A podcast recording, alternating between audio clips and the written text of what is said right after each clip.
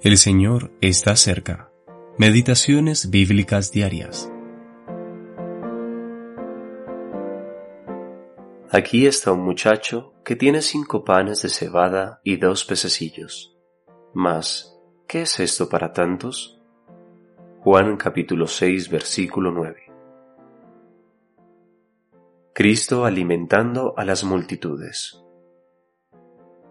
Nuestro Señor se había apartado a un lugar desértico con los doce discípulos, pero incluso en el desierto fue hallado por las multitudes ansiosas.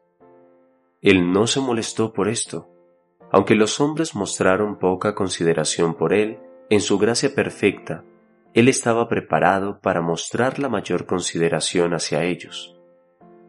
Sus discípulos querían despedir a las personas, pero Él no quiso dejar ir a los hambrientos. Como prueba de fe, Jesús le preguntó a Felipe dónde podían comprar pan. Felipe le respondió que doscientos denarios, lo que un trabajador podía obtener en ocho meses de trabajo, no bastarían para darle a cada uno un poco.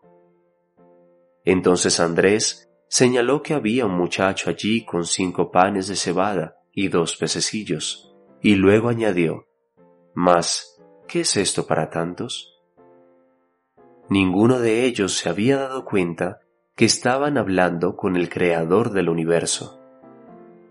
Con total falta de humanidad, ellos habrían preferido despedir a los necesitados, y en su incredulidad, los habrían matado de hambre si se quedaban.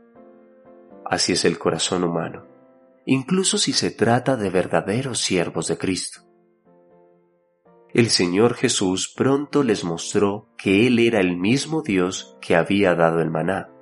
Éxodo capítulo 16. Él pidió que las multitudes se recostaran en la hierba en grupos de cien y cincuenta personas. Ya sea en la creación o en la gracia, sus mandatos son el sello de todas sus obras. Entonces, antes de realizar este milagro asombroso, él dio gracias públicamente por la comida. Qué maravillosa combinación de dependencia humana y omnipotencia divina en una misma persona. En sus manos, los cinco panes y los dos pececillos bastaron para cinco mil hombres, sin contar las mujeres y los niños. En un arrebato de entusiasmo, la gente quería serlo rey, versículo 15, el Señor rechazó este ofrecimiento. Sin duda que vendrá el momento en el que recibirá el reino, pero lo aceptará de las manos de Dios, no de las manos de los hombres. La cruz del Calvario es el fundamento del reino futuro de gloria y bendición. W.